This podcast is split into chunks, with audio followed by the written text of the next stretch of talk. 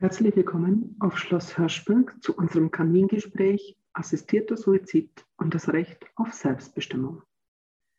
Ich bin Theresa Leuchen, Diözesanreferentin im Bereich der pastoralen Dienste des Bistums Eichstätt und darf Sie heute als Veranstalterin und Moderatorin durch den Abend begleiten.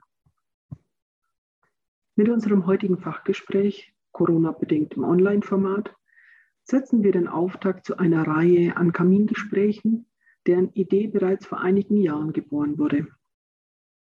Im Zuge der langjährigen Kooperation meines Fachbereichs mit Lehrstühlen der Katholischen Universität Eichstätt-Ingolstadt, den damit verbundenen fachspezifischen Tagungen und internationalen Konferenzen, die wir gemeinsam umgesetzt haben, wurde durch Teilnehmende immer wieder der Wunsch geäußert, auch in kleineren Einheiten sich fachlich austauschen zu können.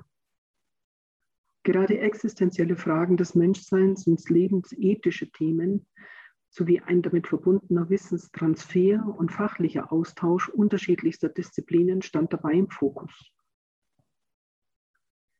Mit dem Urteil des Bundesverfassungsgerichts vergangenen Jahres und der Woche für das Leben 2021, die sich speziell dem Thema Leben im Sterben, die Sorge um schwerkranke und sterbende Menschen durch palliative und seelsorgliche Begleitung widmete, wurde der Bedarf nun nach einem vertieften interdisziplinären und multiprofessionellen Austausch verstärkt deutlich.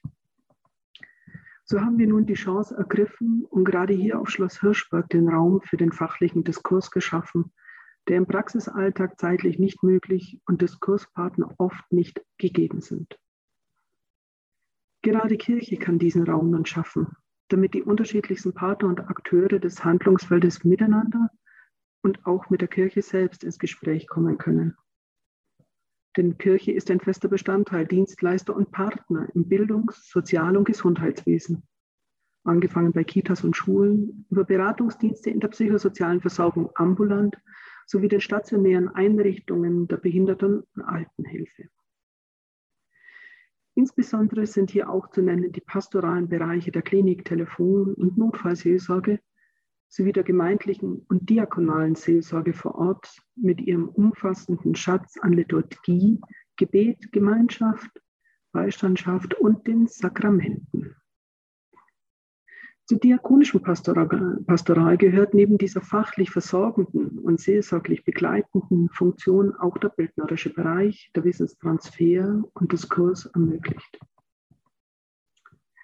Neben der fachspezifischen Aus- und Fortbildung eigenen Kooperationsprojekten sowie einer allgemeinen Bildungsarbeit, wie sie beispielsweise die katholischen Bildungswerke und Verbände anbieten, wird mit der Reihe der Kamingespräche nun darüber hinaus ein spezielles neues Format angeboten. Der fachliche Dialog ermöglicht dabei sowohl einen interdisziplinären als auch multiprofessionellen und institutsübergreifenden Austausch, bezogen auf Handlungsfelder und deren Herausforderungen. So ist nicht nur ein Theorie-Praxistransfer gewährleistet, darüber hinaus wird durch die Teilnahme sowohl von Leitungsverantwortlichen und Fachpersonal, freien Beratern, Verbands- und Interessenvertretern, als auch ehrenamtlich Tätigen in Institutionen und kommunalen Räumen ein differenzierter Blick in Handlungskontexte hinein ermöglicht. Die Teilnehmenden bringen sich mit ihrer Person, ihrer jeweiligen Expertise und Herkunft in den Diskurs ein und schaffen so unterschiedlichste Zugänge und Perspektiven. Wissenstransfer und offener Diskurs. Dazu wird mit den Talkrunden Raum geschaffen, um sich mit Grundlagen und der Alltagspraxis auseinandersetzen zu können. Die Kamingespräche ermöglichen den Teilnehmenden offen und kritisch Herausforderungen und Bruchpunkte anzusprechen, sich an Haltungen auch reiben zu dürfen.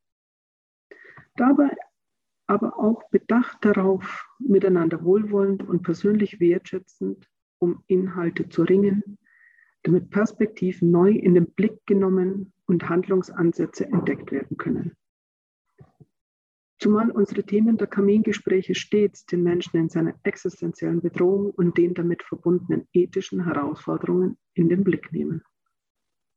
Das menschliche Sein in seinem Wohlbefinden und Leid, seinem Woher und Wohin, den Gottes, Menschen und Weltbildern, dem Diskurs darüber, dem ist nun Raum gegeben. Es geht also nicht darum, die perfekte Handlungsanleitung an einem Abend zu bauen oder ein neues Konstrukt zu schaffen, das eine Weltphilosophie in sich birgt, sondern gerade den offen gebliebenen Fragen und auch Unverständlichen Raum zu geben, um diese ergründen und Orientierung schaffen zu können. Es geht darum, Impulse fürs Weiterdenken zu setzen, die kreative Schaffenskraft zu beflügeln und dabei auch das Miteinander unterwegs sein zu fördern, gemeinsam sich den Herausforderungen zu stellen. So freue ich mich sehr auf unseren heutigen Abend, dem Auftakt der Reihe der Kamingespräche, den wir mit dem Thema assistierter Suizid und das Recht auf Selbstbestimmung setzen.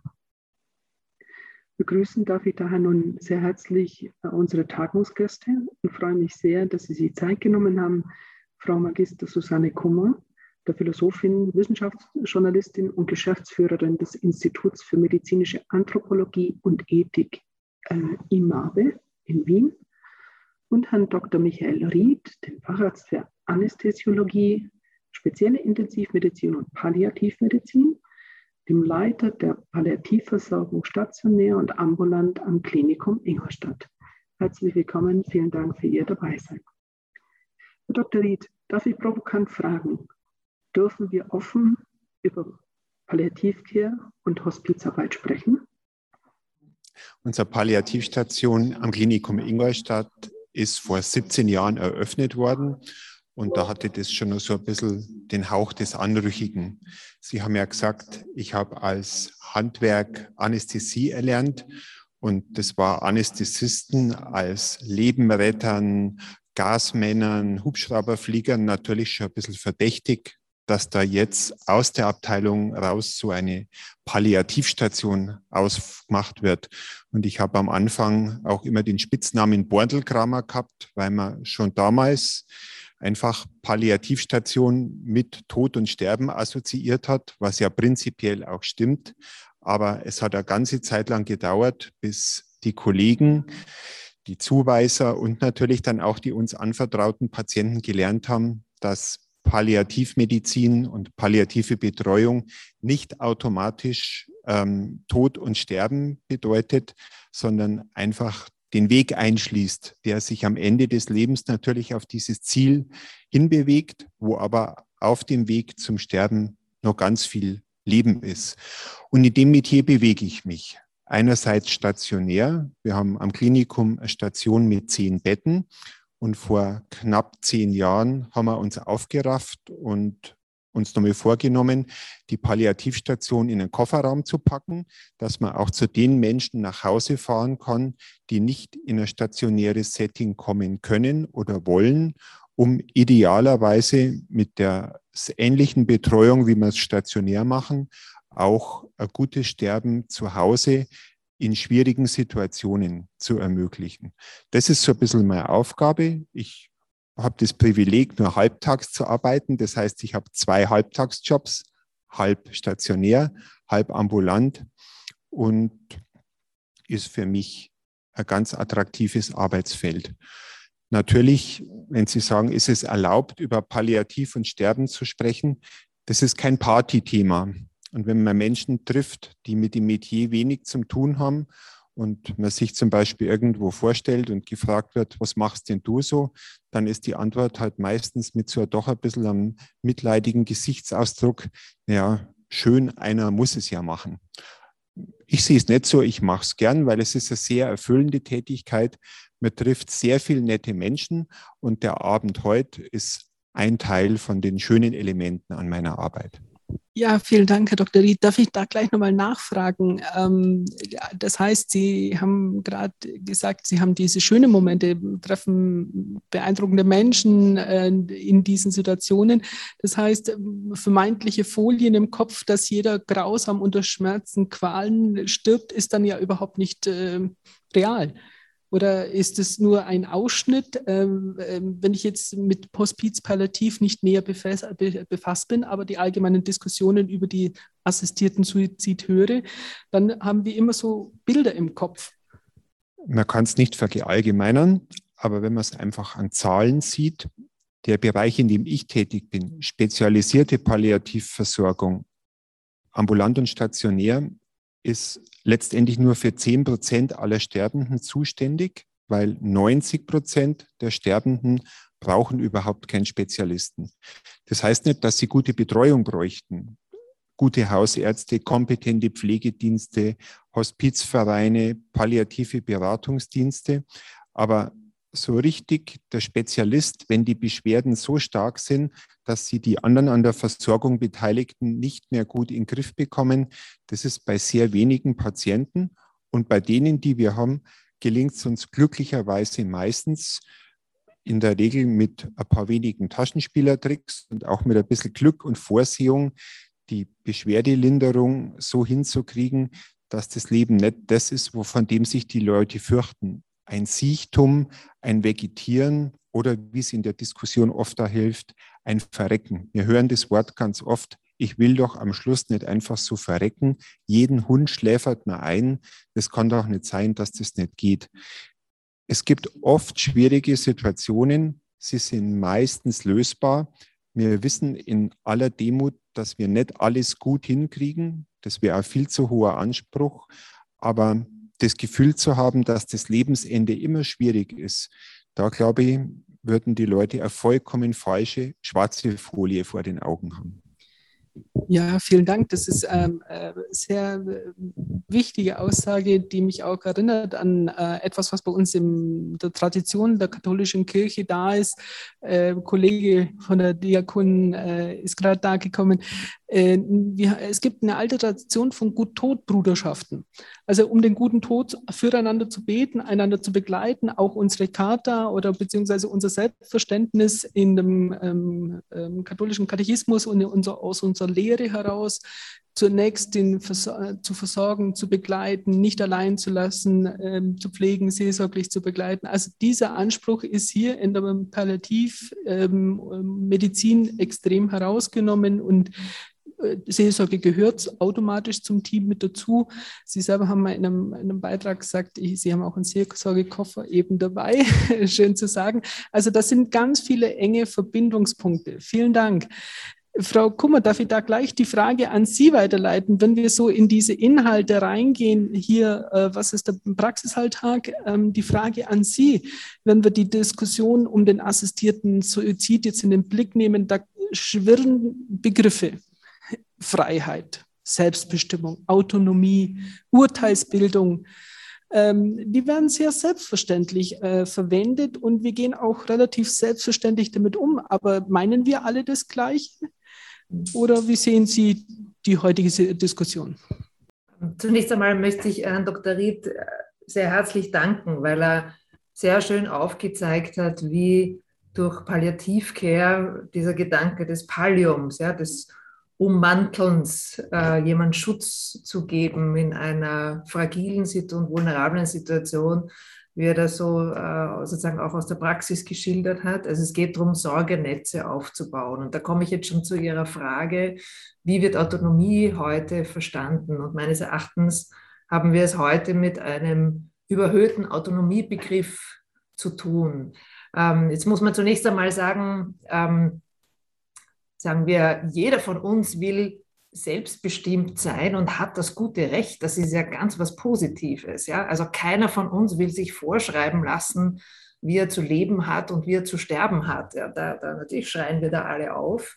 Ähm, wir, wir haben sozusagen auch eine Idealvorstellung, die wir aus der Werbung gut kennen. Also das Handy, das, den Handyvertrag, den gehe ich am besten dann ein, wenn er bindungslos ist. Also das ist sozusagen die, die Kehrseite der Autonomie, ist, dass sie ähm, insinuiert, dass das Individuum äh, nicht mehr angewiesen ist und wir reduzieren sozusagen Selbstbestimmung auf Nichtangewiesenheit auf andere Personen. Das wiederum widerspricht komplett dem Personenbegriff, der ja, äh, wenn man aus der katholischen Theologie heraus äh, weiß, dass der Personenbegriff aus der Dreifaltigkeitstheologie ja entwickelt worden ist. Also ähm, das Individuum kann nur sein in Beziehung zu, oder wie Martin Buber, äh, der äh, jüdische Denker, gesagt hat, das Ich gewinnt sich am Du. Also äh, wir sehen sozusagen hier eine, eine Spannung, die meines Erachtens äh, in eine einseitige Überbetonung gekommen ist, der Autonomie im Sinne der Bindungslosigkeit und des Nicht-Angewiesenseins auf andere Menschen. Und ähm, das ist eine Illusion. Ähm, das ist eine Illusion für den gesunden Menschen. Äh, jeder von uns hat begonnen damit zu sein, dass er äh, in einer positiven Angewiesenheit, die ja Ermöglichung äh, bedeutet, Ermöglichung ins Leben, ja, in, einer, in, einer, in einem Sorgenetzwerk der Familie zunächst einmal groß geworden ist. Und, ähm, und das zieht sich durch das ganze Leben hindurch. Und das ist natürlich ganz besonders wichtig am Ende des Lebens. Ähm, das heißt, wir können Autonomie nicht ohne Gemeinschaft denken. Äh, denn, denn sonst haben wir es mit einem fragwürdigen Autonomiebegriff zu, zu tun. Also Autonomie ermöglicht sich aus der Gemeinschaft her. Das Gegenüber ist ein sozusagen ein Resonanzraum ja, äh, meiner, meiner selbst und die Art, wie ich mich erfahre, hängt wesentlich davon ab, wie sich der andere zu mir verhält und in welcher Wertschätzung er mir begegnet, vielleicht in einem äh, Moment oder in einer Phase meines Lebens, wo ich, wo ich den Eindruck habe, ich kann wenig zurückgeben. Ja. Also äh, gerade im Kontext von Krankheit ähm, müssen wir äh, vielleicht eher reden von einer prekären Selbstbestimmung, von einer verletzlichen Angewiesenheit, die Schutzräume braucht. Ja? Und ähm, ähm, da, also diesem Umstand hat, oder vielleicht mache ich da mal einen, mache ich da mal einen Punkt, ja, das ist mal sozusagen all, allgemein betrachtet, jetzt sehr konkret im Zusammenhang in der Medizin und auch in der Medizinethik hat es da auch eine Entwicklung gegeben. Ja, also wir hatten ja äh, tatsächlich, ich würde mal sagen, bis vor vielleicht 40 Jahren äh, das, das berühmte Bild der Götter in Weiß. Ja? Also man hat das den Paternalismus genannt, im Sinne, ähm, Patienten haben kein Mitspracherecht, Ärzte wissen ganz genau, was für ihre Patienten gut ist und sagen das und befehlen einfach, was zu tun ist und der Patient hat das abgenickt und das war's.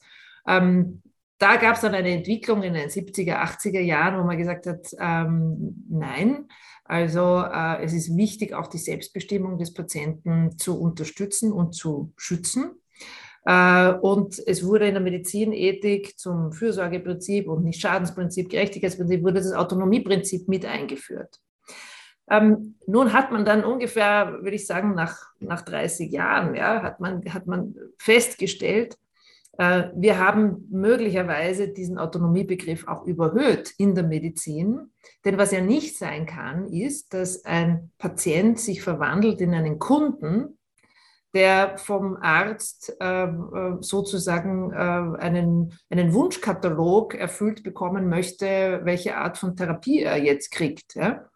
Äh, so funktioniert es ja auch wieder nicht. Also das ist ein Aspekt, wo man gesagt hat, ja, da gibt es schon Einschränkungen in der Autonomie.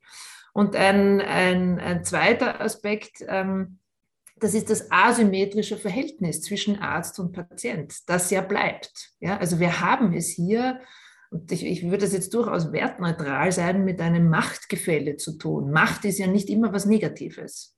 Ja, es gibt ja sozusagen auch die Macht, den anderen wachsen zu lassen, die Macht, den anderen zu beschützen, die Macht, dem anderen zu helfen. Also das heißt, es ist wichtig, dass die Kompetenz ähm, des, des Arztes, die Macht, die er hat, dass er sie ganz selbstlos in den Dienst des Patienten stellt, äh, in, in, zum Wohle des Patienten. Und ähm, das geschieht durch Aufklärung, das geschieht durch äh, Information, nicht drüber fahren, ja. Aber ähm, sagen wir sozusagen, die, die, die, diese Asymmetrie setzt voraus, dass es ein, oder die, dieser, dass dieser Pakt der Autonomie, wie Paul Ricoeur das nennt, ja, dass der funktioniert, setzt voraus, dass es einen Pakt des Vertrauens gibt zwischen dem Arzt und dem Patienten. Und hier sehe ich eine ganz große Gefahr, wenn ich da schon sozusagen hier ein Thema jetzt auch aufmachen äh, darf in Bezug auf den assistierten Suizid, dass wir ähm, hier in eine, in, eine, in eine große Schieflage kommen im Arzt-Patienten-Verhältnis, wo der Patient sich nicht mehr darauf verlassen kann, dass der Arzt aufgrund seines Arztberufes die Garantenstellung für das Leben übernimmt. Das gehört zu seinem Ethos dazu. Ähm, und das wird, äh, das wird gerade in Frage gestellt. Das halte ich für eine äh, dramatische Entwicklung. Äh, wir können dann später noch auf internationale Beispiele eingehen, wo wir sehen, wohin das führt, ähm, dass Angehörige oder selbst Patienten auch schon Angst haben müssen davor, dass sozusagen Ärzte es eher mit ihrem Tod als mit ihrem Leben meinen. Und ähm, und also wir, wir sagen ein, ein, ein, also ganz, ganz, wie soll ich sagen, also ein bisschen Abgründe hier auch aufmachen. Äh, Sie kennen vielleicht äh, dieses äh, berühmte Zitat von von Hufeland, äh, dem äh, Leibarzt von Friedrich II., äh, Begründer der Berliner Charité, der gesagt hat, der Arzt soll und darf nichts anderes tun, als Leben erhalten, ob es ein Glück oder ein Unglück sei, ob es Wert habe oder nicht, dies geht ins Nichts an. Und dann sagt er, und wenn er sich einmal anmaßen sollte, der Arzt, ähm, diese Rücksicht in sein Geschäft aufzunehmen, sind die Folgen unabsehbar und der Arzt wird zum gefährlichsten Mann im Staate. Das Zitat ist aus dem Jahr 1806 ähm, und beschreibt, glaube ich, auch ganz gut, in welcher Situation äh, ja, wir uns ähm, sozusagen ein bisschen da hineinmanövriert haben. Vielen Dank, Frau Kummer. Das heißt, ähm, wenn ich nochmal auf den Begriff der Freiheit da zurückkomme, heißt es, Freiheit ist unverbrüchlich mit dem Personenbegriff ja verbunden. Freiheit, also nicht frei von etwas zu sein, sondern frei für etwas zu sein. Und damit also der Arzt oder der jeweilige Berufsstand, der Pfleger, Pflegerin, äh, Seelsorger frei in der Personenwürde, in seinem Handeln, den Potenzialressourcen, die ich habe, für etwas, für das Leben hin. Ja, genau. Und das ist jetzt genau eigentlich der Punkt, wo, äh, also wenn, wenn Journalisten sich bei mir melden und sagen, ja, wie sehen Sie das, Frau Kummer? Jetzt auch in Österreich haben wir ja mehr oder weniger dieselbe Situation. Ähm, die, die, die Frage des assistierten Suizids. Ja? Und dann also verweise ich gerne auf äh, die Schweiz, wo wir sehen, dass der Suizid, äh, der sogenannte harte Suizid, so wie in Österreich Gott sei Dank weniger geworden ist, relativ gleich geblieben ist in den letzten zehn Jahren. Und zugleich die sogenannten weichen Suizide, so nennt man das jetzt, ja, also den assistierten Suizid, ähm, wir noch einmal so viele Suizide in der Schweiz haben. Also wir haben zu, zusätzlich zu den 1000 harten Suizide 1200 Schweizer, die sich äh, mit Beihilfe zum Suizid das Leben nehmen. Da sagt der Journalist zu mir, äh, na, na ja, und? Und ich sage dann, na ja, sehen Sie, also das heißt, die Suizidrate verdoppelt sich. Und das ist, was wir für Österreich äh, über kurz und lang auch erwarten werden. Äh, und das ist eine Dramatik. Daraufhin sagt der Journalist, ähm, warum ist das dramatisch? Ähm, dann, das, das ist doch so gewollt. Und dann sage ich, aha, das ist so gewollt. Äh, Jetzt sagen, wiederholen Sie einfach, was Sie jetzt gerade gesagt haben und hören Sie sich selber zu, ähm, dass es einfach gut ist, dass es mehr Suizide gibt. Worauf ich jetzt hinaus will, ist Freiheit, Autonomie, das Wohl des Patienten. Also was wir heute haben, ist eine tektonische Werteverschiebung in der Beurteilung des Suizids. Wir hatten sozusagen früher die Suizidprävention äh, wir haben die WHO, die jetzt in ihrem Report 2021 ganz klar gesagt hat, der Suizid ist eine Tragödie. Jeder Suizid ist tragisch. Jetzt stehen wir vor der Situation, dass wir sozusagen unterscheiden müssen zwischen sogenannten schlechten Suiziden, vor denen äh, müssen wir bewahren und präventiv sein, äh, präventiv aktiv werden. Und ich sage jetzt mal unter Anführungszeichen guten Suiziden, die wir auch noch unterstützen sollen. Und äh, diese Schere ist aufgegangen. Ich glaube, es, es ist eine Diskrepanz, die eigentlich nicht aufzulösen ist. Vielen Dank, Frau Kummer. Äh, guter Suizid und böser Suizid, äh, Herr Dr. Ried, das sind ja jetzt natürlich ähm, Begriffe, die im Raum stehen, beziehungsweise möchte ich jetzt nochmal konkret auch auf dieses ähm, Urteil eingehen, ähm, das Frau ähm, Kummer schon angesprochen hat. In Deutschland, der Bundesverfassungsgericht hat ausgerechnet Aschermittwoch vergangenen Jahres ein Urteil gesprochen und den Paragraph 217 aufgehoben. Äh, er muss neu formuliert werden jetzt und die Bundesärztekammer auch angewiesen, ihren Berufsstand, ihren äh, Standesordnung, Berufsordnung neu auch anzupassen. Ähm, der Arzt, der im lindernd und heilend tätig ist, äh, kommt jetzt in die Situation mit dem Urteil, dass ein Recht auf Selbstbestimmung im Sinne von Recht auf Suizid und auch wo ein Recht eine Pflicht also auch eine Beihilfe mit angefordert werden kann, speziell jetzt die Ärzte in die, äh, ja, vielleicht in die Pflicht, mehr in die Pflicht, nun in die Pflicht genommen sind. Wie stehen Sie dazu? Was ist die Situation? Wie sehen Sie das in der Praxis? Also die Situation ist ja an sich so, dass durch das Urteil des Bundesverfassungsgerichts vom Februar 2020 die Situation wiederhergestellt worden ist, die vor dem Paragraph 217 geherrscht hat. Die wäre ja eigentlich gar nicht so kompliziert. Es heißt, Suizid ist in Deutschland kein Straftatbestand. Niemand, der Hand an sich selber anlegt, begeht eine strafbare Handlung. Von daher war schon immer die Beihilfe zum Suizid als nicht strafbare Handlung selber auch nicht strafbar. Zwischendrin die drei Jahre die fünf Jahre hat man mal die Situation, dass man durch diesen Paragraphen die geschäftsmäßige Beihilfe zum Suizid unterbinden wollte, was auf Deutsch heißt, man wollte den Sterbehilfevereinen in Deutschland keinen Boden bereiten. Was so ein bisschen der Knaller war, ist, dass als der Herr Voskuhle als Vorsitzender vom ersten Senat des Bundesverfassungsgerichts dieses Urteil verkündet hat, wir alle wie tiefenerschüttert waren, weil das Urteil so weit geht. Also es geht ja nicht nur darum, dass jetzt dieser Paragraph abgeschafft worden ist, sondern dass die Möglichkeit, sich im Rahmen von einem Suizid das Leben zu nehmen, als Teil des allgemeinen Persönlichkeitsrechts bestärkt wird, dass auch nochmal wirklich betont wird, dass man dazu fremde Hilfe in Anspruch nehmen darf und dass dieses Begehren nicht auf die letzte Etappe des Lebens beschränkt wird, also nicht auf Schwerkranke und Sterbende am Ende ihres Lebens, sondern in jeder Lebenssituation gilt.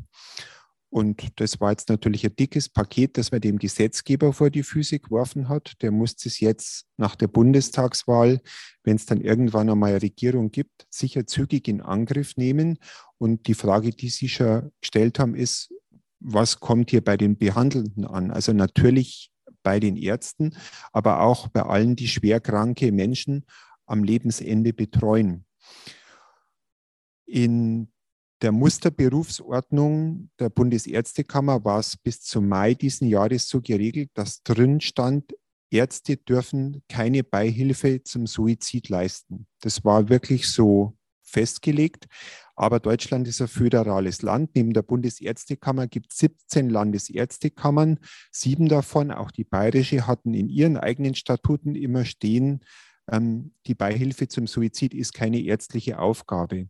Und das ist inzwischen auch die Formulierung neu seit dem Bundesärztetag in diesem Jahr, dass da drin steht, Beihilfe zum Suizid ist keine ärztliche Aufgabe. Das Verbot ist heraus, aber die Ärztekammer positioniert sich da ganz klar. Und wir in der Palliativmedizin sind auch in so einer Fachgesellschaft organisiert. Die Deutsche Gesellschaft für Palliativmedizin sieht das genauso. Also die sagt nicht, dass Ärzte das nicht machen dürfen, aber sagt ganz klar, Beihilfe zum Suizid an sich, die Maßnahme ist nicht prinzipiell eine ärztliche Aufgabe.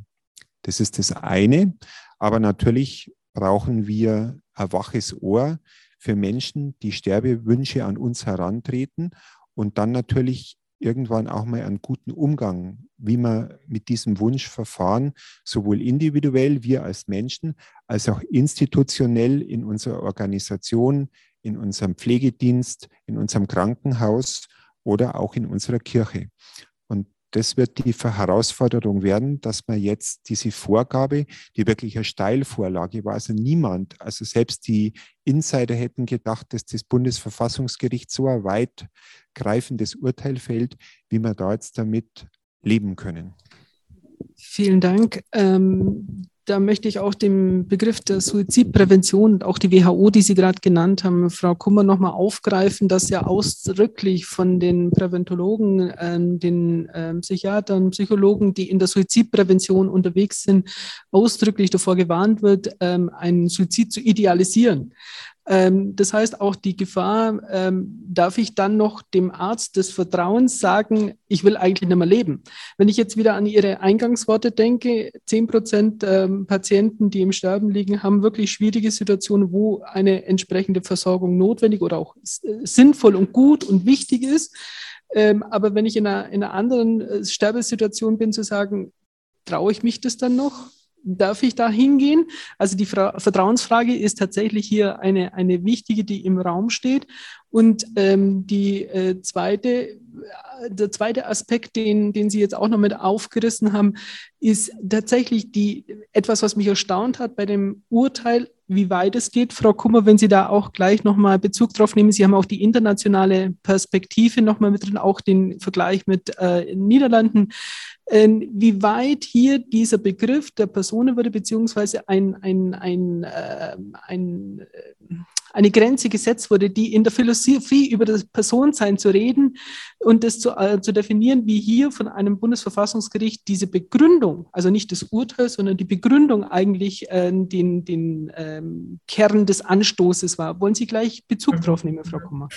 Ähm, ja, also, also tatsächlich äh, wird, wird das Recht auf ein menschenwürdiges Sterben äh, identifiziert mit der Möglichkeit, dass, und das muss man immer betonen, es geht ja nicht darum, dass der, der sich das Leben nimmt, straffrei davon kommt, weil der ist entweder tot oder er braucht dann eine, eine Hilfe, wenn er das überlebt hat, sondern es geht darum, dass der Dritte äh, straffrei ne, äh, auch davon kommt. Also das war ja der Unterschied in Österreich dass das ja bis jetzt bei uns strafbar war, ja, wenn ein Dritter hineinkommt. Also das heißt, die, die, die, die Menschenwürde wird geknüpft an das selbstbestimmte Sterben. Und jetzt ist eben die Frage, was heißt selbst, was heißt selbstbestimmt und was heißt Würde? Und das, was wir erleben, dass wir einen, einen Paradigmenwechsel im Würdebegriff gerade erleben, äh, der nun nicht mehr unbedingt, also der Mensch als Mensch oder wie man gesagt hat, auch intrinsisch, das ist kaum mehr vermittelbar. Ja? Zu sagen, weil du ein Mensch bist, äh, äh, bist du sozusagen Würdeträger und das kann dir niemand äh, absprechen noch zusprechen. Das hast du einfach intrinsisch, weil du Mensch bist. Dieser ähm, also würde ich sagen, das war eine kulturelle Errungenschaft ja, ähm, unserer Geschichte, dass wir so weit gekommen sind, dass der Würdebegriff eben nicht an, an äh, die Zugehörigkeit zu einer Stammesgruppe oder die, ähm, dass man ein Leistungserbringer ist für die Gesellschaft und gesund genug ist und, und so weiter. Äh, sondern äh, nur noch an das Menschsein ge geknüpft wird, weil du Mensch bist. Ja? Und, ähm, und ähm, das, da, da muss man jetzt sagen, ähm, ja, da, da, da, das ist die tektonische Werteverstiebung, von der Udo Di Fabio spricht. Ähm, und ich glaube, zu Recht spricht, äh, hier geht also eine, ein, ein, ein, eine kulturelle Kompetenz dann auch letztlich verloren im Umgang mit ähm, sozusagen mit dem Vulnerablen, mit dem Fragilen, mit all jenen, die aus dieser äh, Turbo-Leistungsgesellschaft herausfallen. Ähm, und ich, ich, darf da sozusagen Beispiele nennen, ähm, die, die ganz aktuell und ganz akut sind. Ähm, gerne wird ja gerade in Deutschland und Österreich betont, also wir haben ja nur die Beihilfe zum Suizid. Nein, nein, also Tötung auf Verlangen, das, das, das wollen wir eh gar nicht und das bleibt also strafbar. Ja. Ähm, also erstens einmal werden schon jetzt die Stimmen lauter. All jener, die die Beihilfe zum Suizid wollten, sagen, das ist eigentlich nicht mehr rechtfertigbar. Warum, man, ähm, warum dann nicht einer auch sagen kann, bitte spritzen Sie mir das, weil ich kann das nicht mehr alleine. Also das ist natürlich das Nächste, das kommen wird. Aber selbst wenn wir schauen auf die, auf die Statistiken und Zahlen, die uns zur Verfügung stehen, aus der Schweiz und aus Oregon, auf die zwei möchte ich eingehen. Das eine ist schon erwähnt, die Schweiz. Ähm, da äh, sehen wir eine ganz eigenartige Entwicklung. Ähm, und zwar, äh, dass wir in der Gruppe all jener Schweizer, die die Beihilfe zum Suizid in Anspruch nehmen, ähm, entgegen der sonstigen Suizide der Anteil der Frauen viel höher ist als jener der Männer. Also sie haben beim sogenannten harten natürlichen Suizid äh, sind es äh, zu 80 Prozent Männer. Das heißt, das, also um diese innere psychologische Schranke zu überwinden, das braucht ja sehr viel, ja? Äh, äh, sozusagen sich, sich, das Leben zu nehmen. Äh, das schaffen offenbar Frauen vollendete Suizide nicht so oft wie Männer. Jetzt haben wir beim assistierten Suizid haben wir genau das Umgekehrte. Und worauf ist das ein Hinweis? Ich habe hier gesprochen mit in, in Wien mit dem Leiter des äh, Kriseninterventionszentrums äh, für äh, Psychiater und er sagt, naja, ähm, also, also zum einen entsteht jetzt hier der dringende Verdacht, dass wir latent Suizidwillige, die aber letztlich nicht zur Tat geschritten wären und es zu keinem vollendeten Suizid gekommen wären. Wir wissen, es gibt viel mehr Suizidversuche als tatsächlich ähm, ähm, vollendete Suizide. Also dass diese latent Suizidwilligen äh, quasi eher imstande sind, wenn man so will, diese psychologische Barriere äh, zu durchbrechen, weil ihnen jemand die Hand reicht und sozusagen einverstanden ist, ja, der Dritte, der hier mitwirkt, der bekundet ja durch seine Tat das Einverständnis zu sagen, es ist besser, äh, dass es dich nicht gibt. Es, ja, ähm, also es ist besser für dich, nicht zu sein, als zu sein. Und deswegen helfe ich dir. Also das ist das eine. Das heißt, wir haben hier, wenn man so will, einen neuen Markt eröffnet. Ich sage das ein bisschen brutal, weil, äh, weil natürlich der ökonomische Aspekt äh, auch ein ganz großer ist. Ich gehe jetzt kurz äh, auf, die, auf Oregon noch ein. In Oregon ist seit dem Jahr 1998 Beihilfe zum Suizid erlaubt. Die machen auch also von, von Bundesstaatsseite jährlich ganz offizielle Statistiken. Da wird auch äh, festgehalten und es werden die Menschen befragt, die sich eingetragen haben für die Beihilfe zum Suizid, aus welchen Gründen sie das tun. Und man würde meinen, das Thema Schmerzen steht da am Anfang, tut es nicht. Das kommt relativ weit unten. Äh, als Hauptgrund wird bei 94 Prozent genannt, ähm, dass sie äh, Angst haben vor einem, äh, vor einem Autonomieverlust, anderen zur Last zu fallen. Angst davor haben, einem Verlust nicht mehr Tätigkeiten nachgehen zu können, die ihnen Freude und Sinn bereiten sind, also ein Sinnverlust. Und ein 72 Prozent sagen ein Verlust an Würde, den ich befürchte. Und ich frage mich, sind wir hier nicht Opfer unseres eigenen Narrativs geworden?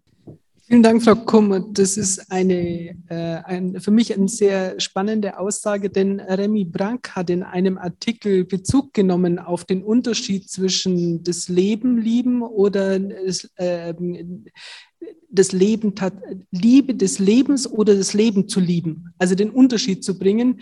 Ich liebe das Leben heißt, ich akzeptiere es in seiner vollen Würde und schütze es. Aber ich liebe es zu leben heißt, ich möchte in dieser Form leben, in dieser Schönheit, in diesem Wohlbefinden, in, in diesem äh, Kontext. Also diese Unterscheidung tatsächlich hier nochmal auftauchen zu sehen, ist das eine. Und der äh, zweite Aspekt, wir hatten ja vor der Bundestagswahl tatsächlich äh, erste Entwürfe für eine Neufassung des Paragraphen 217, wo auch diese Thematik angerissen wird der Ärzte. Äh, was Sie gerade angesprochen haben, Herr Dr. Ried, nämlich der Hinweis, ähm, äh, in der äh, Berufsordnung zu sagen, keine Beihilfe zu leisten. Und es ist nicht im Selbstverständnis des Arztes, sich zu beteiligen, sondern es gibt einen Heilungsauftrag und einen Linderungsauftrag.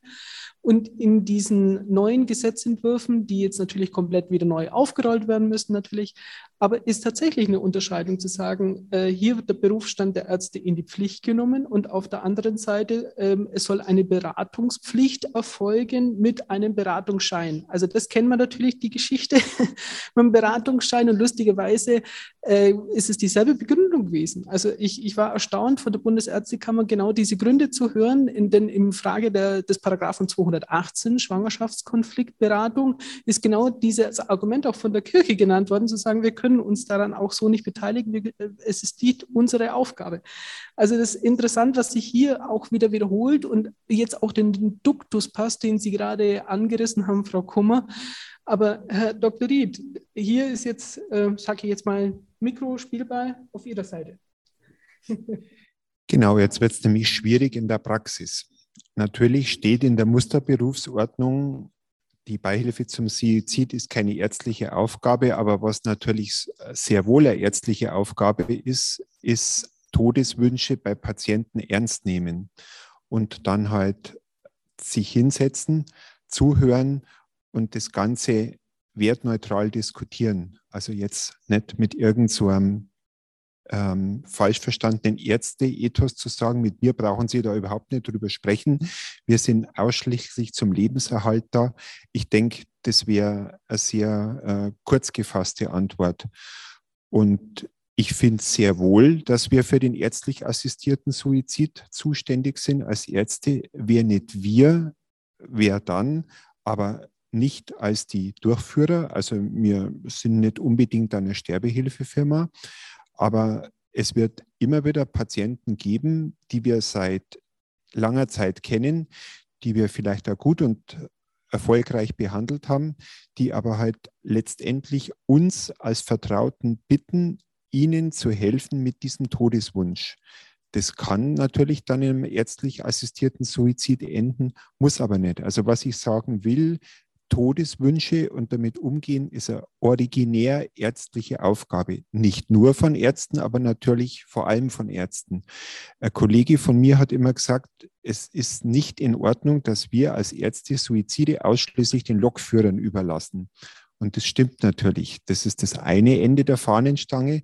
Das andere ist halt, dass, wie Sie es auch schon gesagt haben und auch von Frau Kummer schon öfter erwähnt worden ist, Suizid halt die Gefahr läuft, bagatellisiert zu werden als zusätzliche Möglichkeit und indem man halt die Schwelle senkt, die Möglichkeiten bietet, natürlich sagt, ja, dann mache ich es halt. Einfach so ein bisschen Larifari. Dadurch, dass sich meine Fachgesellschaft ja relativ klar dagegen ausspricht, muss man natürlich auch Alternativen bieten. Palliativmedizin sagt, falls es trotz aller Bemühungen und Kompetenz und Bemühungen nicht möglich ist, dass man halt extrem belastende Schwerden am Lebensende so lindert, dass der Patient damit gut symptomgelindert ist, gibt es immer noch die Möglichkeit einer palliativen Sedierung. Das heißt, in Absprache mit dem Patienten kann man ihm Mittel zur Dämpfung des Bewusstseins geben, dass diese belastenden Symptome halt einfach durch einen tiefen Schlaf so beherrschbar werden, dass es für den Patienten erträglich ist. Es gibt aber in der Zwischenzeit schon Patienten, die auf zwei Beinen mit dem Köfferl zu uns kommen und sagen, so Herr Doktor, euer Fachgesellschaft sagt, im Unterschied zum ärztlich assistierten Suizid, wo es hier in Deutschland noch gar keine gute Möglichkeit gibt, bietet euer Gesellschaft diese Sedierung an. Jetzt mach mal. Ich bin jetzt da und ich fordere von dir die Leistung und du bist jetzt dafür zuständig, gerade weil du ja der Sterbeexperte bist. Wenn nicht du, wer dann soll das machen? Da waren wir am Anfang schon so ein bisschen irritiert und haben erst nach vielen Diskussionen unseren Weg finden müssen, aber sind da in der Zwischenzeit ähm, eigentlich schon so weit, dass wir sagen, natürlich ist palliative Sedierung ein gutes Mittel zur Symptomkontrolle in sonst nicht beherrschbaren Fällen, aber auch nicht im Sinne von so einer langsamen Euthanasie ein Weg, jetzt unter der gut behüteten Atmosphäre eines Krankenhauses ein sanftes Entschlafen unter ähm, Weglassen von Essen und Trinken in Kauf zu nehmen, quasi halt der sanfte palliative Suizid auf AOK-Kosten. Das möchte man dann auch nicht. Und zwischen den zwei Extremen müssen wir uns irgendwann erst einmal verorten. darf ich äh, einerseits einladen, alle Damen und Herren im äh, Zoom-Meeting, wer sich beteiligen möchte an der Diskussion, lade ich Sie herzlich dazu ein. Schreiben Sie doch bitte Ihre Fragen in den Chat. Ähm, Herr Dr. Ried, diese ähm, sich sterben lassen wollen, wie Sie eben gerade gesagt haben, oder diesen äh, besonderen Suizid, möchte ich fast sagen, ähm, anzugehen, das ähm, führt eigentlich schon in diesen Bereich rein, ja, ich möchte nicht sagen Lösungsansätze, aber tatsächlich diese Herausforderung, vor dem der Berufsstand, ähm, die ganze Palliativ- und Hospizarbeit steht.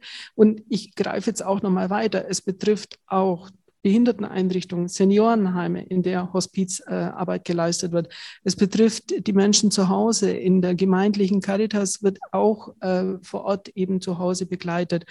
Äh, das heißt, ähm, wo ich habe den Eindruck, wir stehen gerade vor einer riesen Herausforderung. Wo könnte man ansetzen? Was, was brauchen wir? Was, wo könnten wir ansetzen? Ähm, es ist ein riesen Diskussionsbedarf.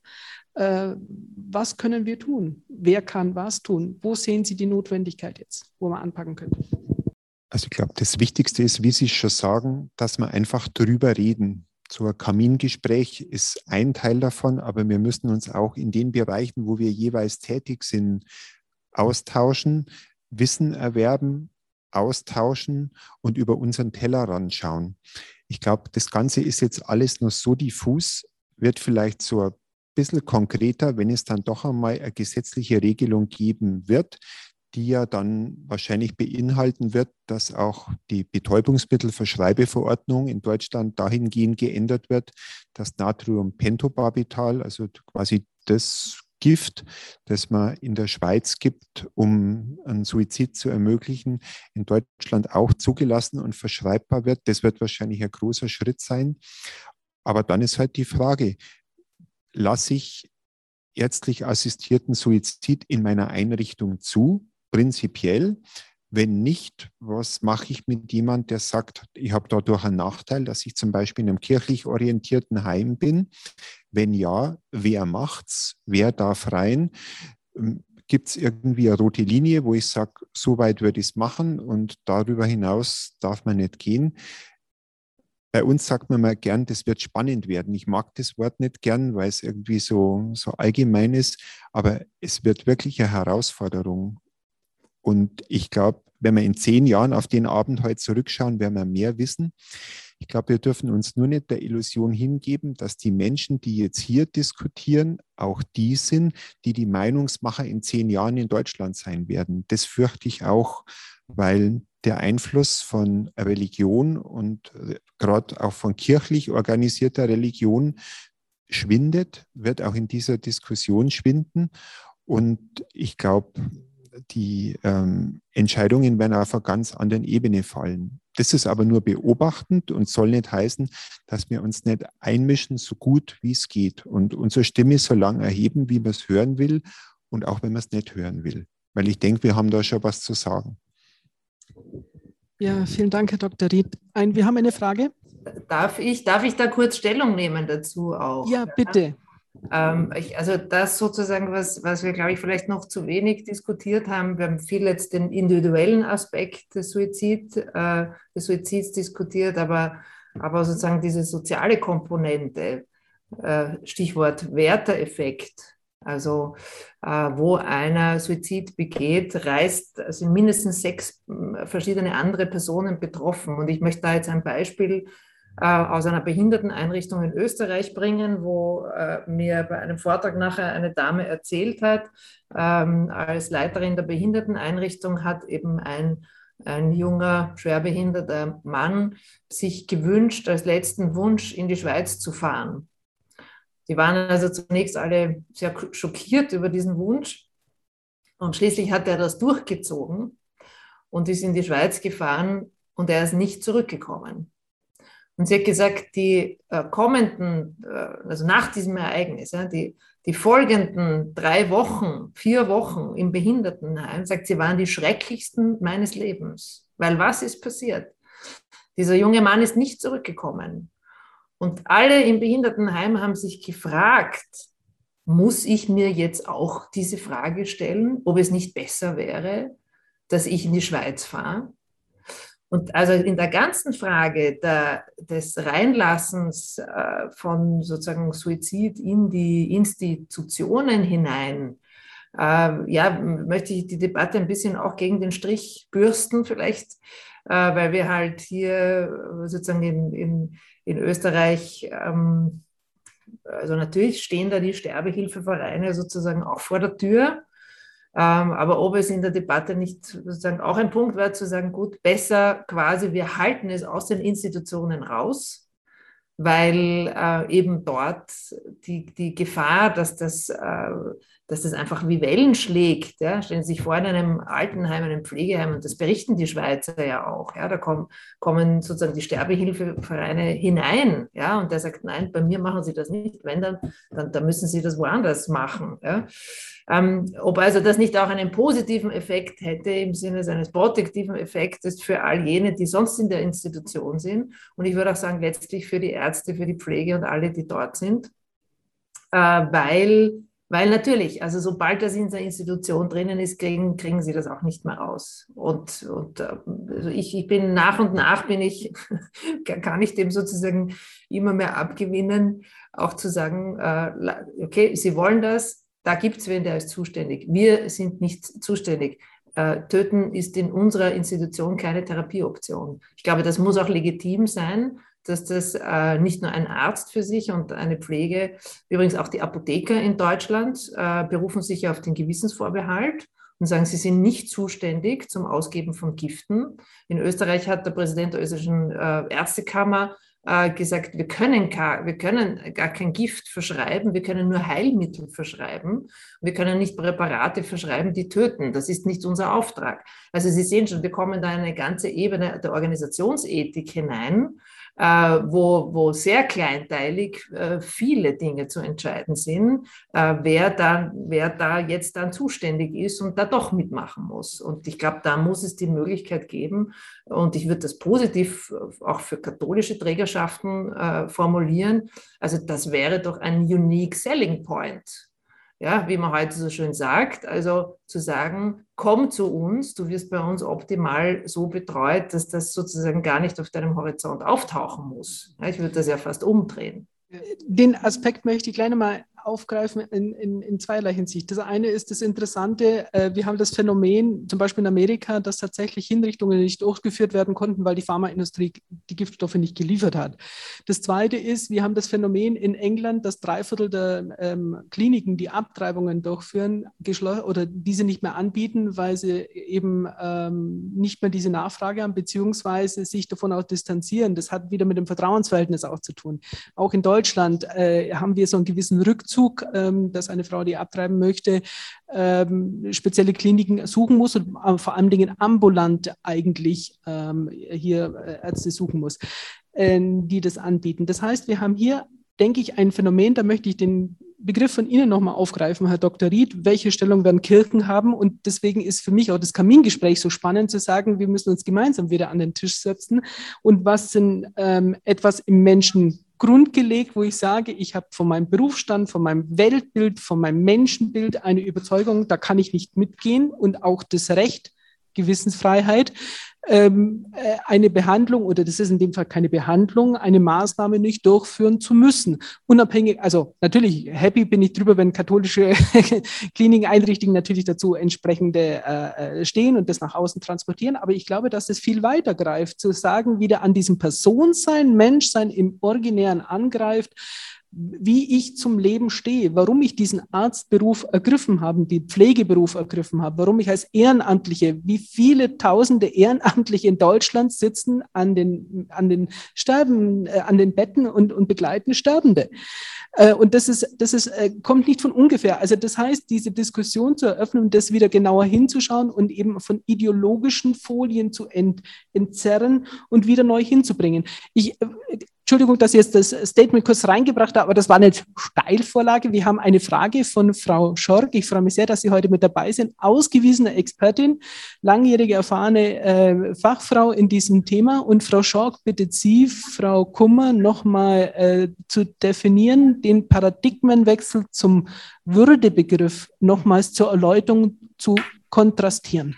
Ähm, gut, vielleicht, also vielleicht gelingt mir das, weil Sie, ähm, weil Sie gerade, ähm, Frau Leuchen, das Leben, den Lebensanfang hier angesetzt haben. Und wir nehmen hier schon ein bisschen was mit, was wir aus der Lebensanfangsdiskussion und Debatte kennen, nämlich, äh, dass in, in der Philosophie des 20. Jahrhunderts äh, durch Vertreter wie Peter Singer, den australischen Bioethiker, äh, Menschsein und Personsein auseinandergerissen wurde. Also äh, Peter Singer sagt, es gibt Menschen, die sind Personen und es gibt Menschen, die sind nicht Personen.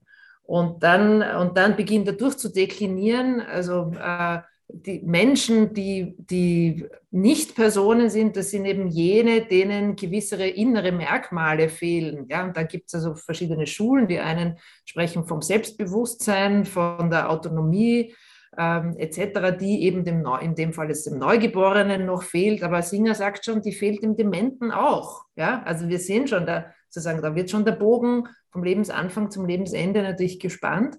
Und äh, die sind zwar, die gehören, die gehören zwar zur Gattung Mensch, aber sind keine Personen.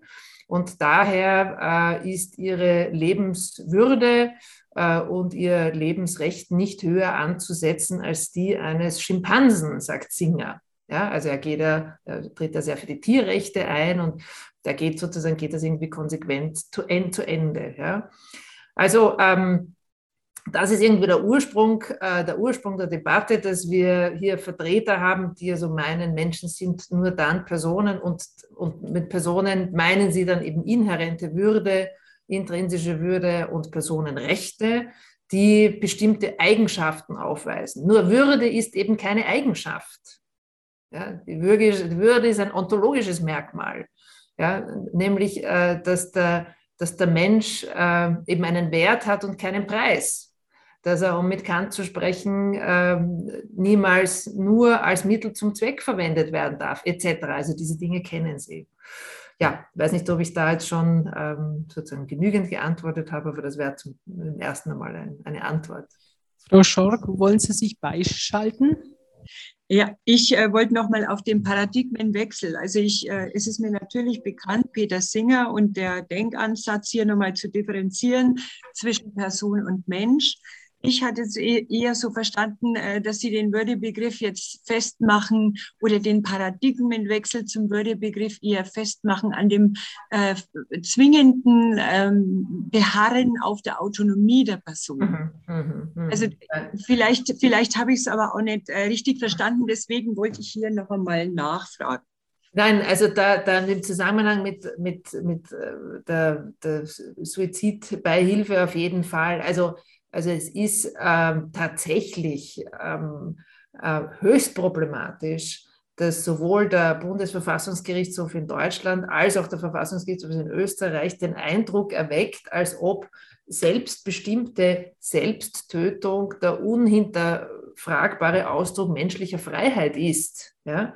Weil diesem, diesem äh, Verständnis von Selbsttötung ist entgegenzuhalten, dass die Entscheidung, sich das Leben zu nehmen, äh, zu jedem Zeitpunkt ja eine Reaktion auf eine, auf eine dramatische Grenzsituation im Leben ist. Ja? Diese, das Leben wird als aussichtslos empfunden und sozusagen spitzt sich zu in der Lebensvernichtung. Äh, und, und da ist eben zweierlei äh, zu antworten. Also ich glaube, Immanuel Kant dreht sich gerade im Grab um, ja, weil, weil für Kant war äh, sozusagen Selbstbestimmung, äh, das selbstbestimmte Verhalten ähm, von vornherein natürlich geknüpft ähm, an ein Wachstum an Freiheit. Ja? Also die Autonomie, Autonomie ist Autonomie für das, sozusagen für das Gute, das zugleich ein Freiheitswachstum bedeutet. Und jetzt haben wir eine Interpretation von, von Selbsttötung als äh, Freiheitswachstum. Und das ist eine Kontradiktion in se, ja? weil, weil da habe ich ja sozusagen als Resultat dieser Handlung habe ich die Vernichtung des Subjekts des, der Freiheit. Ja, es ist sozusagen, es ist endgültig aus mit jeder Freiheit. Und das ist ja ein Widerspruch in sich. Insofern kann Selbsttötung äh, also niemals ein, ein Ausdruck von Selbstbestimmung sein. Ähm, ähm, also das sozusagen, das ist, das ist hier das eine. Ja. Ähm, gut, und das, sozusagen das andere ist, welche Rolle eigentlich ein Arzt ähm, in so einer Situation, da bin ich ganz bei Ihnen, Herr Dr. Ried, und ich freue mich, hatte noch keine Gelegenheit, weil es kam, glaube ich, erst gestern oder vorgestern heraus. Die Deutsche Palliativgesellschaft hat 19 Seiten jetzt ein Dokument herausgegeben, alle die, die Fachkräfte, und auch Ehrenamtliche, die im Bereich Palliativ und Hospiz tätig sind. Wie reagiere ich auf Sterbewünsche? Und da, ist die, da müssen wir ja zugeben, dass es eine unglaubliche Unsicherheit und ich würde auch sagen zum Teil Inkompetenz gibt äh, unter den Ärzten, die halt und, und, und eine Überforderung, würde ich einmal sagen, unter der Pflege die oft ja die Ersten sind, die das auch hören, weil die Pflege ja oft viel näher äh, dran ist, auch am Patienten. Ähm, also wie gehen wir um? Weil das ist ganz wichtig. Also Empathie heißt ja nicht, dass ich mich mit dem Suizidwillen des Suizidwilligen solidarisiere, sondern Empathie heißt gerade im, im Zusammenhang äh, bei Suizidwünschen, dass der Arzt, die Pflege, die äh, Pflegende sozusagen ein heilsames Gegenüber bleibt um äh, diesem Menschen in Not einen lebensbejahenden Ausweg aufzuzeigen.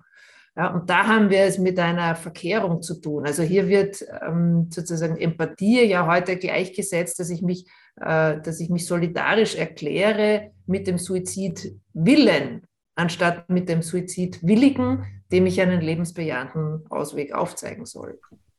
Darf ich nochmal konkret nachfragen? Ähm, ich habe Ihnen gerade so ganz unverschämt das Mikro schon rübergereicht, weil äh, die Frage ist an Sie, Herr Dr. Ried, ähm, haben Sie Gelegenheit, mit Ihren Teams zu sprechen? Wird auch über Würde, Menschenbild gesprochen bei Ihren Teams? Haben Sie die Zeit? Oder ähm, wie ist es auch in der Ausbildung von den Ärzten, von den Pflegekräften? Ist das Thema? Brauchen wir neue Konzepte in der Ausbildung? Wenn ich jetzt äh, höre, ähm, äh, dass die ähm, äh, was Sie gerade gesagt haben, Frau Kummer, dass eben die ähm, Gesellschaft für Palliativmedizin hier diese Seiten veröffentlicht hat. Übrigens auch unser Lehrstuhl äh, für Sozialpädagogik in diesem Bereich eine Forschung laufen hat zum Thema Bedürfnisse, Bedarfe im, äh, in Hospiz- und Palliativteams. Herr Dr. Ried, wo, wo müssten wir ansetzen? Wird in der ähm, Ausbildung, in der Fortbildung hier Raum gegeben? Gibt es im Berufsalltag in Ihren Teams Raum dafür? Und was würden Sie sich dazu wünschen?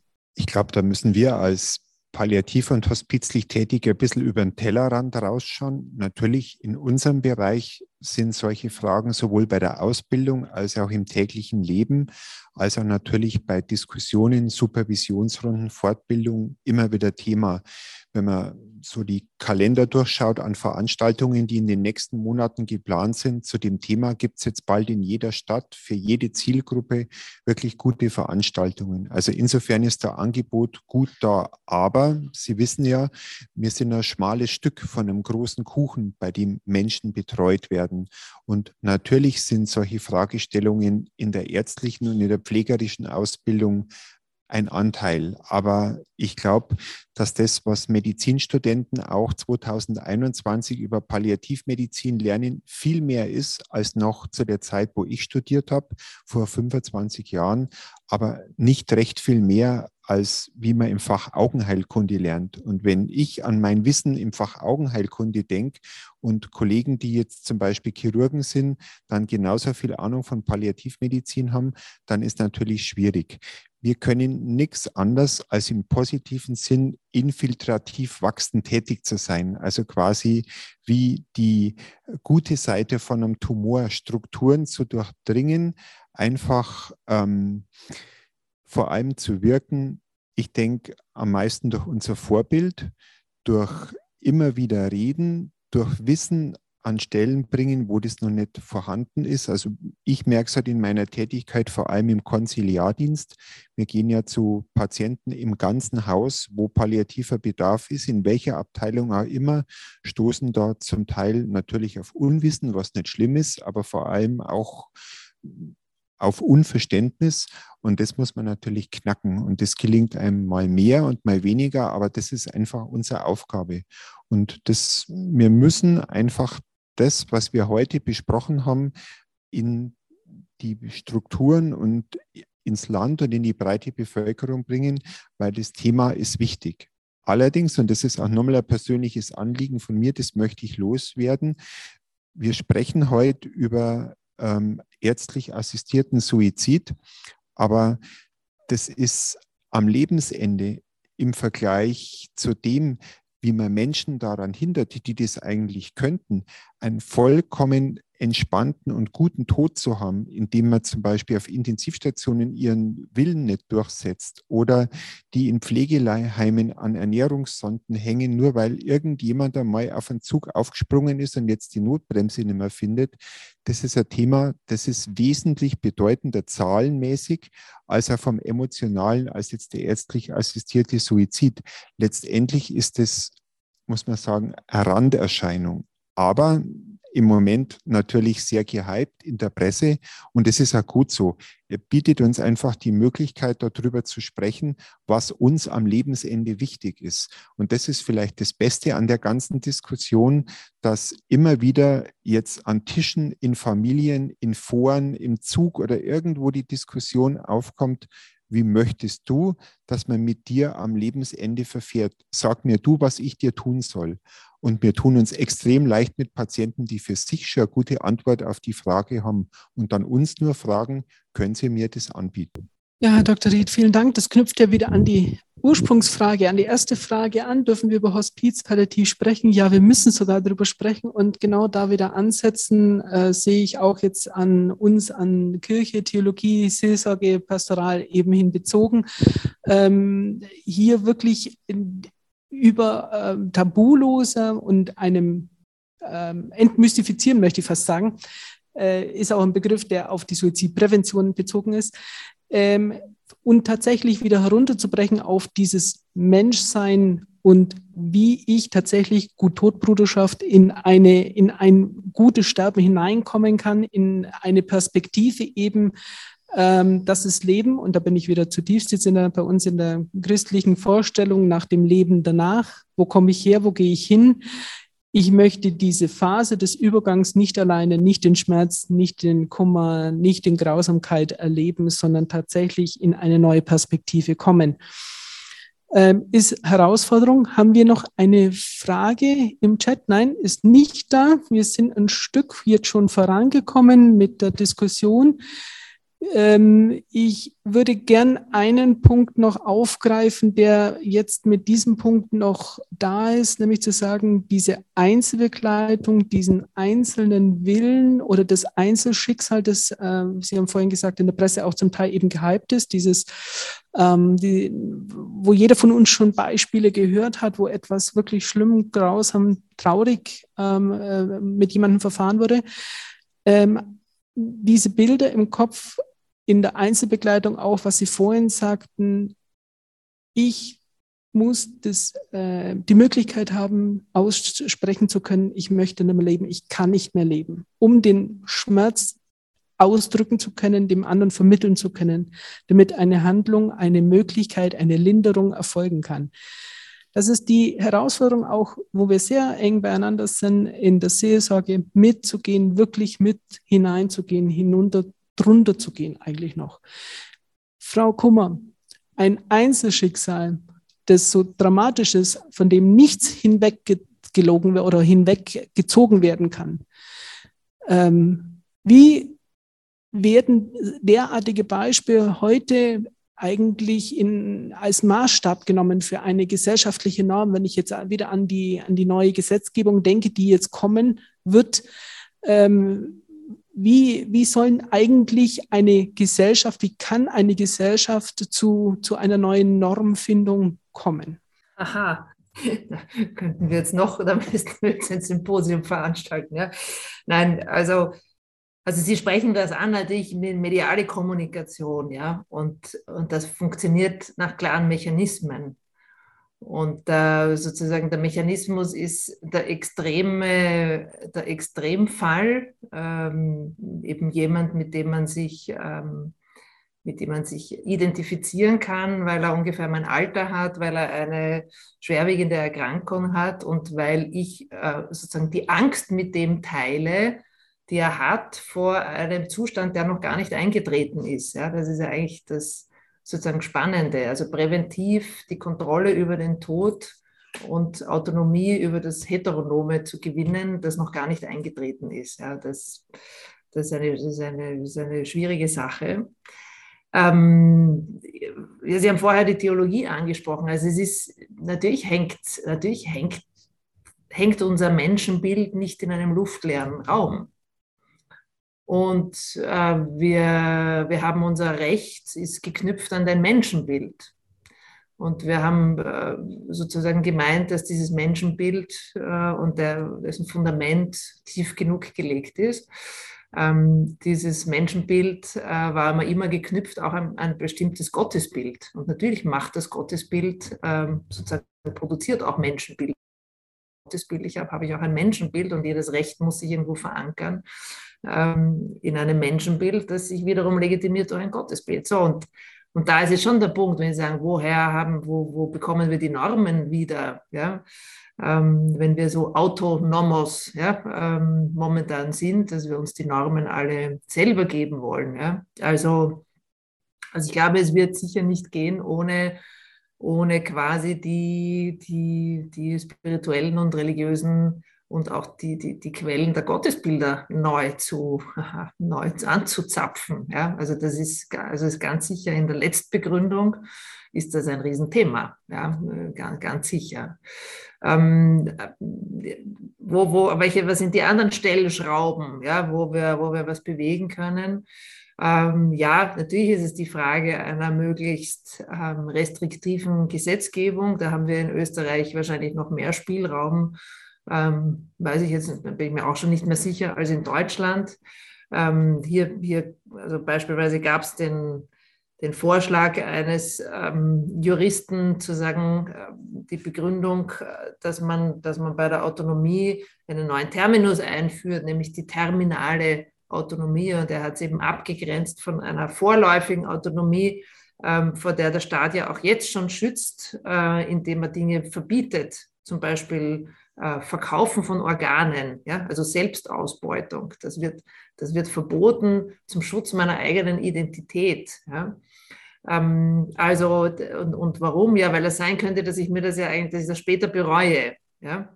Und der versucht es mit diesem Terminus einer terminalen Autonomie, also im Sinne äh, die Begrenzung auf wirklich halt die, äh, die ganz letzte Lebensphase schon auf den Tod hin, dass nur in diesem begrenzten Raum assistierter Suizid möglich sein kann, weil, weil absehbar ist sozusagen der, also das, das sozusagen das ohnehin schon geht auf das Sterben zu. Ja. Ob das gelingen wird, ist eine Frage. Und die zweite Frage ist natürlich, wie lange das halten wird.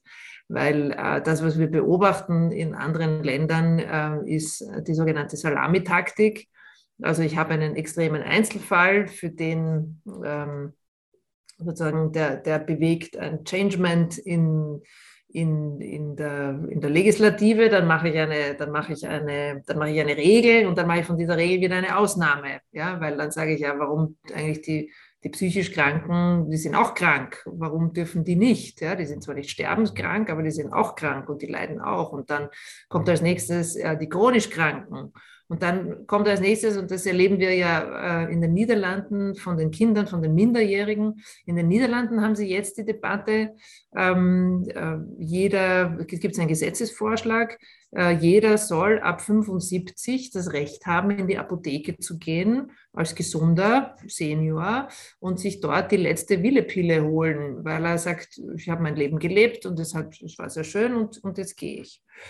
Ähm, also also das, ich, ich fürchte, ich fürchte, vielleicht bin ich da zu pessimistisch, dass wir das ähm, nicht gut aufhalten werden können. Aber was wir parallel machen müssen, das ist halt die Stellschraube, die wir noch haben, ja, ist wirklich äh, die Palliativcare tief, tief, tief äh, verankern, institutionellen in den Herzen, in der Kompetenz der Ärzte, der Pflegenden, der Angehörigen, weil ich denke, wir werden uns darauf gefasst machen müssen, dass halt beides nebeneinander dann sein wird.